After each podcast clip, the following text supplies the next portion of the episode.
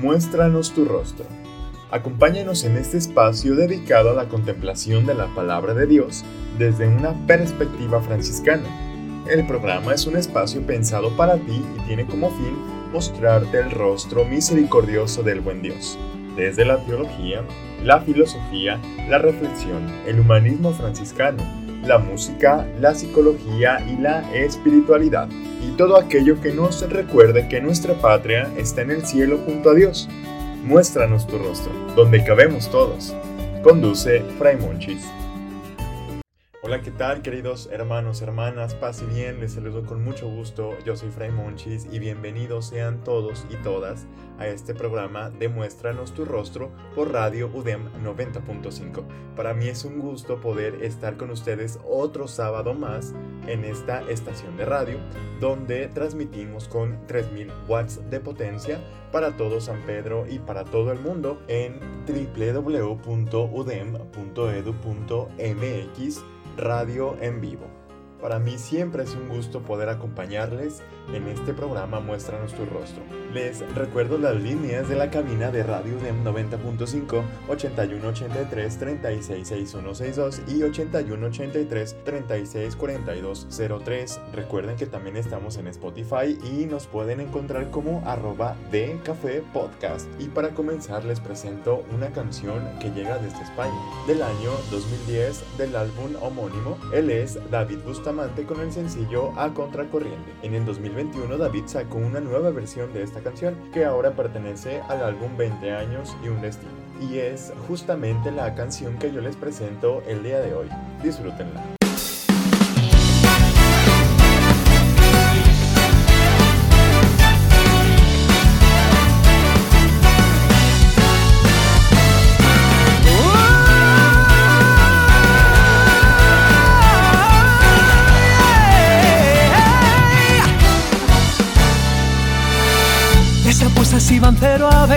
20. Todos me decían que ni lo intente.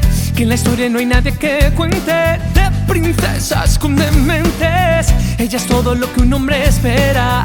Yo soy un error por donde quiera. Ella es bella flor de primavera y yo una burda enredadera. Pero el corazón no entiende cuando la pasión lo asalta y logra de la nada de contra el corriente, ya aposté por nada. Voy a cruzar el puente en solo una jugada. Y vine a descubrir que en el amor se puede hacer un sueño realidad. Subí a tocar el cielo sin tener las alas. Y pude alzar el vuelo de su piel dorada. Y ahora que te tengo cada madrugada, sé que no hay reglas para amar.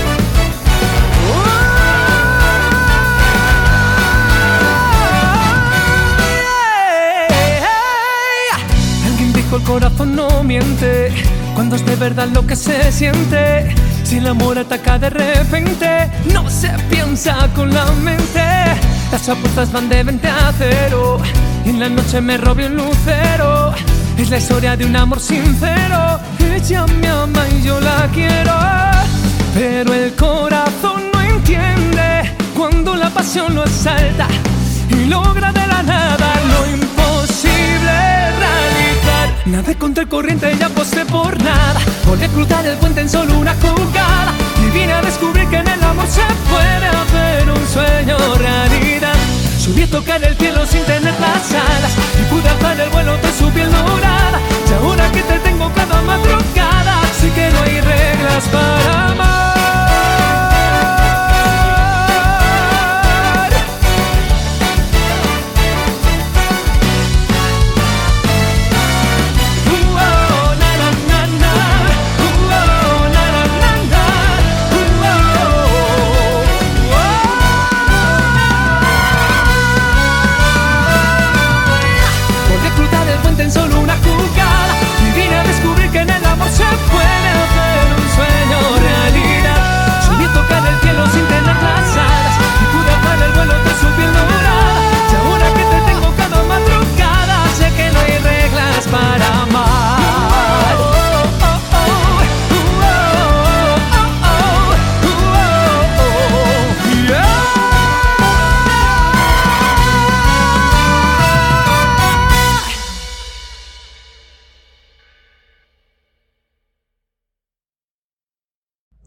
Continuemos con la reflexión que hemos llevado en estas semanas, en estos sábados anteriores, referentes a cómo sanar las ocho etapas de la vida. Y a modo de síntesis del programa pasado, recuerden que a medida que nos arraiguemos en el amor de Dios, Él nos dará la fuerza para que nuestros recuerdos negativos de cuando sufrimos alguna herida se conviertan en dones, tal como lo hizo Él en su propia vida. Recordemos que Jesús convirtió la herida de la infancia como refugiado y extraño en Egipto en un don para amar a los leprosos, a los samaritanos, a los pecadores. O también recordemos la herida que tuvo durante su adolescencia por la muerte de su padre San José, y lo convirtió precisamente en un don para añorar a Abba como padre. O bien también la herida que sufrió ya de adulto de ver cómo fracasaban algunos de sus esfuerzos y cambiarla por el don de la compasión para aquellos, como el buen ladrón, podemos confrontarlo en el Evangelio de Lucas capítulo 23, versículo 39, que se consideraba a sí mismo un fracaso. Jesús nos promete que nuestras más profundas heridas en cada una de las etapas de nuestra vida se convertirán en nuestros mayores dones. Recuerden que Cristo como verdadero Dios y verdadero hombre nos entiende, nos comprende y nos acepta de la manera más perfecta. Ahora prosigamos a desglosar esta primera etapa parte por parte para su mejor reflexión. Esta primera etapa es de la infancia hasta los dos años. Esta etapa tiene una crisis psicosocial que tiene que ver la confianza básica contra la desconfianza básica. Dentro de esta primera etapa también existe una virtud que la podemos llamar esperanza. Junto con este bloque de etapa de crisis psicosocial y de virtud, también existe un radio de relaciones interpersonales significativas. En esta etapa, la relación significativa es la figura materna. Un experimento reciente demostró la manera de cómo aprendemos a tener confianza. Se dejó dinero en una caseta telefónica y la siguiente persona que acudió a hacer una llamada lo encontró. El experimentador se acercó, dijo que el dinero era suyo y le pidió que se lo regresara. Rara vez esa persona accedió a regresar el dinero a menos de que el experimentador hiciera una cosa, que lo tocara. El contacto físico formó un lazo de confianza porque, de acuerdo con Erickson, aprendemos la confianza y la desconfianza en la primera etapa de la infancia y especialmente a través de la forma como se abraza y se toca al infante. El establecimiento de la confianza básica es la tarea primordial de esta primera etapa, es decir, de la infancia. He ahí la importancia del amor maternal en la primera etapa. ¿Por qué? La respuesta es muy sencilla. En esta etapa, el niño carece de sentido de identidad propio y depende de los demás para satisfacer sus necesidades. Un infante no es totalmente pasivo, ya que tiene muchos recursos para dar y entender sus necesidades, como lo saben todos los que han tenido la dicha de ser padres. Pero una criatura no puede hacer gran cosa para satisfacer dichas necesidades. La manera íntegra de ser de una criatura es tomar, recibir algo de los demás. Erickson afirma que la confianza básica no se establece tanto por la cantidad de amor y atenciones que se le prodigan al niño, sino por la calidad del amor que recibe. Tal impacto es causado en el niño o la niña que recibe estos minutos de amor maternal que podrían significar la vida o la muerte para un bebé. El contacto físico es la base de la confianza. Los bebés entienden el contacto físico porque la piel es nuestro órgano más grande y con más necesidades, y es también el primero en desarrollarse. Sin el contacto físico, ni siquiera los sistemas fisiológicos pueden funcionar adecuadamente. Por ejemplo, el contacto corporal en las primeras etapas de la vida de los bebés afecta y estimula directamente el desarrollo del cerebro. Además de las repercusiones físicas, la carencia de contacto físico también tiene consecuencias emocionales y sociales, muchas veces irreversibles en los bebés. Estudios realizados recientemente con adolescentes arrojaron una correlación positiva entre el consumo de las drogas y el medio hogareño donde existe un poco o nulo contacto físico. En otro estudio que abarca 49 culturas distintas, se encontró que en 48 de los casos, la violencia y la crueldad se hacían más evidentes en las culturas con menos contacto físico. Tal vez por esta razón, la psicoterapeuta Virginia Satir dice que, aún como adultos, necesitamos 4 abrazos al día para nuestra supervivencia, 8 para mantenimiento o 12 para crecer emocionalmente. Es momento de hacer una pausa musical y llega a la cabina de Radio UDEM 90.5 otro artista español, y me refiero a la cantante Malú, que después de tres años de espera en el mes de octubre de este año, nos presentó su nuevo disco. Mil Batallas. Del año 2021 les presento la canción No me olvidaré de ti y la escuchas aquí en tu programa Muéstranos tu rostro, donde cabemos todos. Disfrútenla.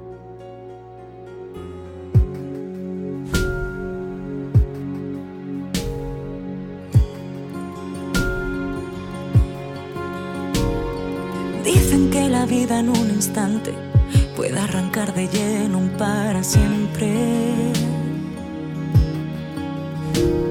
Y dicen que cuando los besos mueren por amor, su color, su calor también desaparece. Y yo sé que no soy la cima que soñaste ver, ni ese sueño que han ido tu mente,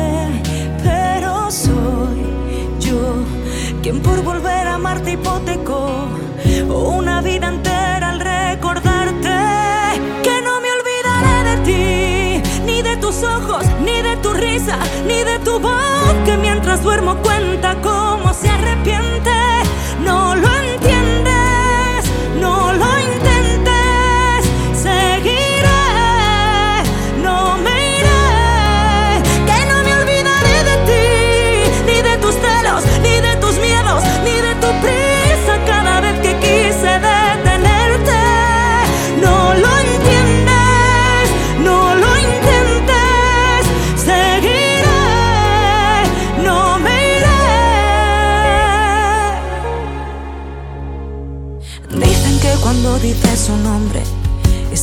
forma nudo entre los dientes. Dicen que cuando te duele tanto el corazón, la razón, sin razón, decide retirarse. Sé que no soy ni la mitad de lo que fui, no pretendo repetir mi suerte, despedirse así de ti decidió quedarse sin presente.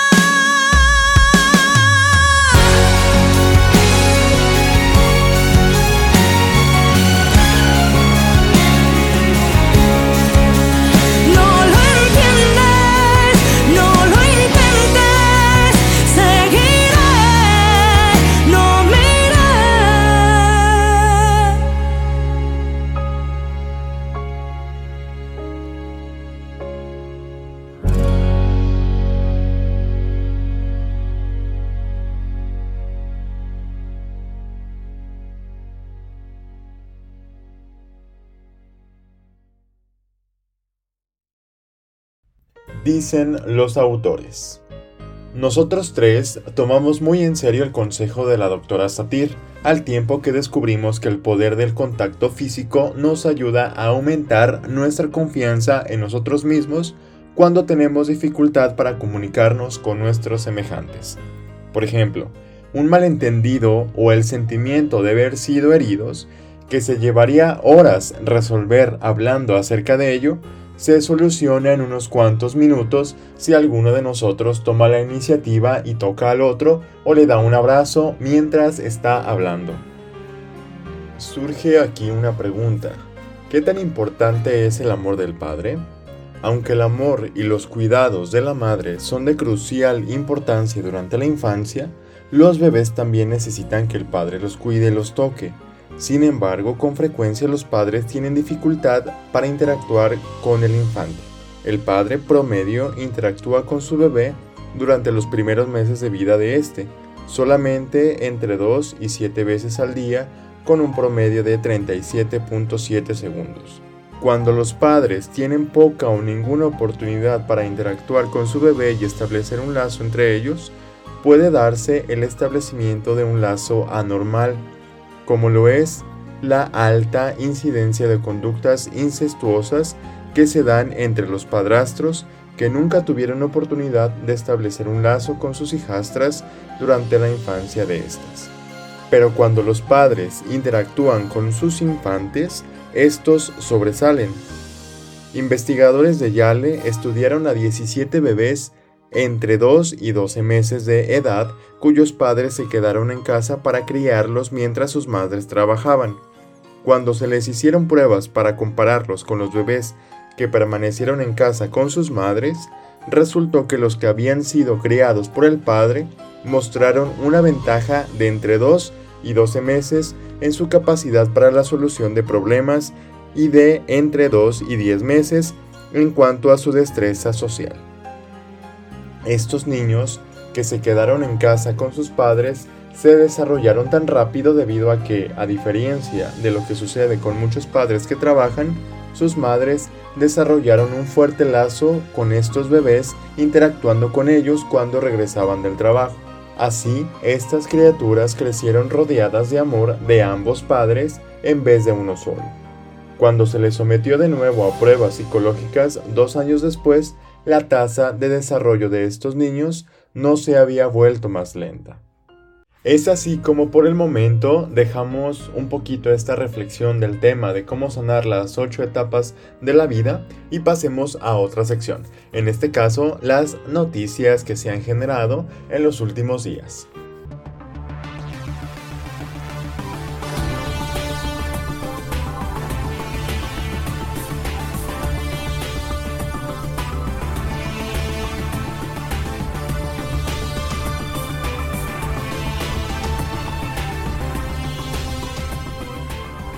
Un especial sobre la visita del nuevo ministro general de la Orden de Frailes Menores, Fray Máximo Fusarelli, a la custodia de Tierra Santa, la perla de las misiones franciscanas. Cinco días de intensas visitas a las distintas realidades de la custodia de Tierra Santa, desde los santuarios de la Redención hasta escuelas, las diversas obras de la custodia y los cristianos locales. Fiesta por el cincuentenario de la fundación del Pontificio Instituto Pablo VI EFETA para la reeducación audiofonética de Belén. Para la ocasión, el 22 de octubre, Monseñor Adolfo Tito Illana, delegado apostólico para Jerusalén y Palestina, presidió la misa solemne. Durante las excavaciones arqueológicas realizadas por la Autoridad de Antigüedades de Israel en la ciudad de Yafne, al sur de Tel Aviv, han salido a la luz los restos de la bodega más grande conocida de época bizantina. Su capacidad de producción alcanzó los 2 millones de litros anuales y se exportaba a toda la cuenca mediterránea.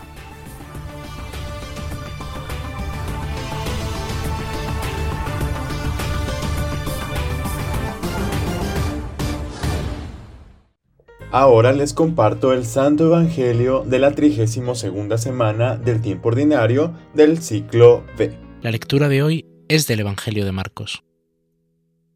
Jesús habló así a los que le seguían. Guardaos de los letrados. Les gusta pasear con largas túnicas, que los saluden por la calle.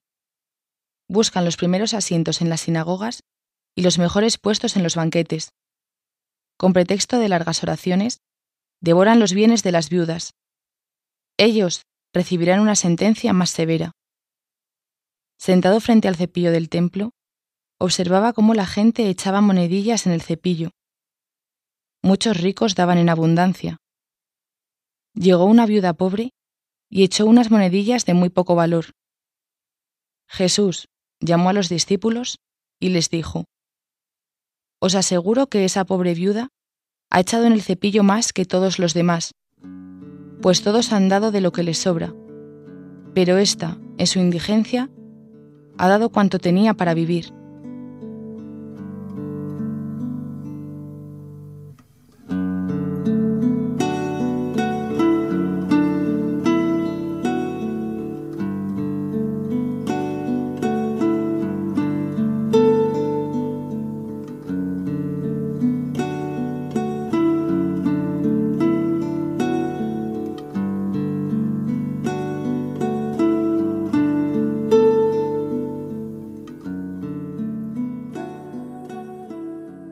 Pasado 20 siglos y seguimos reconociendo a esos letrados que retrata Jesús, vanidosos, preocupados por su imagen, hinchados de su propio vacío. Guardaos de ellos, nos dice. Y a lo mejor hay que añadir, guárdate de ser uno de ellos. Miro en mi interior y busco, con paz y con valentía, si hay algo de eso en mí.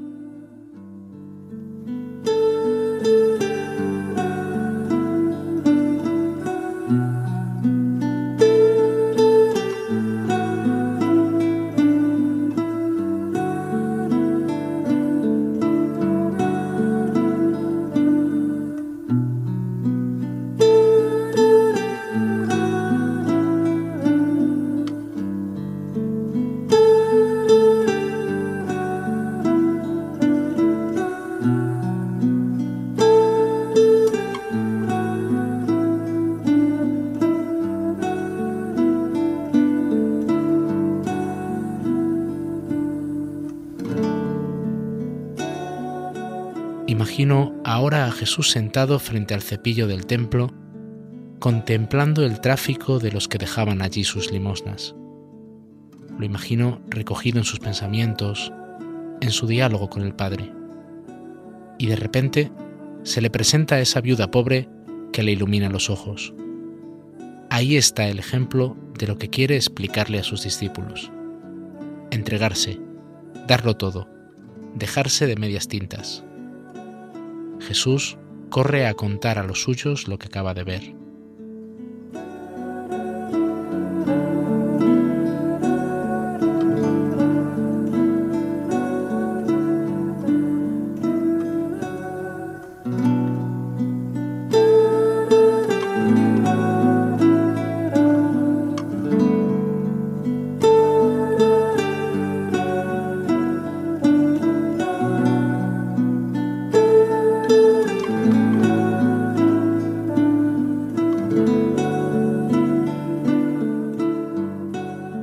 Señor, dame la valentía de arriesgar la vida por ti, el gozo desbordante de gastarme en tu servicio. Dame, Señor, alas para volar y pies para caminar al paso de los hombres. Entrega, Señor, entrega para dar la vida desde la vida, la de cada día. Infúndenos, Señor, el deseo de darnos y entregarnos, de dejar la vida en el servicio a los débiles Señor, haznos constructores de tu vida, propagadores de tu reino. Ayúdanos a poner la tienda en medio de los hombres para llevarles el tesoro de tu amor que salva. Haznos, Señor, dóciles a tu espíritu, para ser conducidos a dar la vida desde la cruz, desde la vida que brota cuando el grano muere en el surco.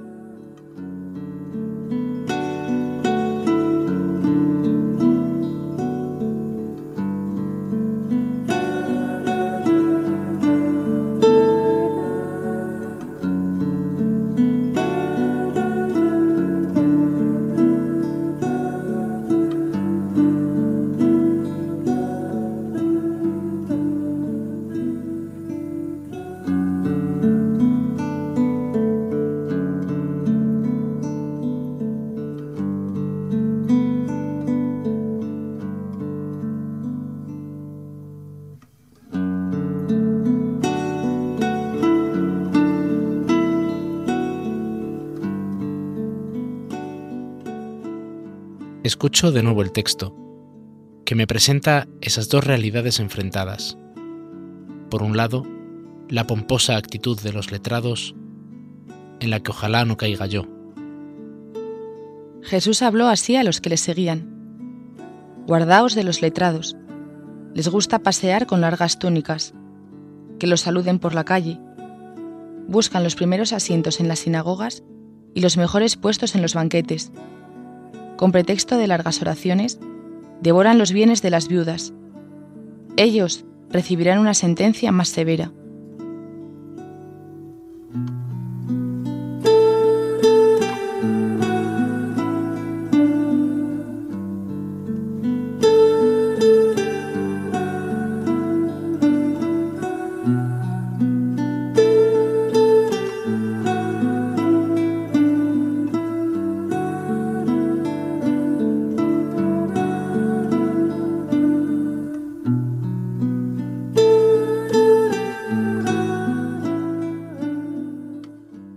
Contemplo ahora, por otro lado, la humilde entrega de la viuda, que ojalá se haga mía. Me gustaría terminar este programa con la bendición que nuestro Padre San Francisco le hace al hermano León.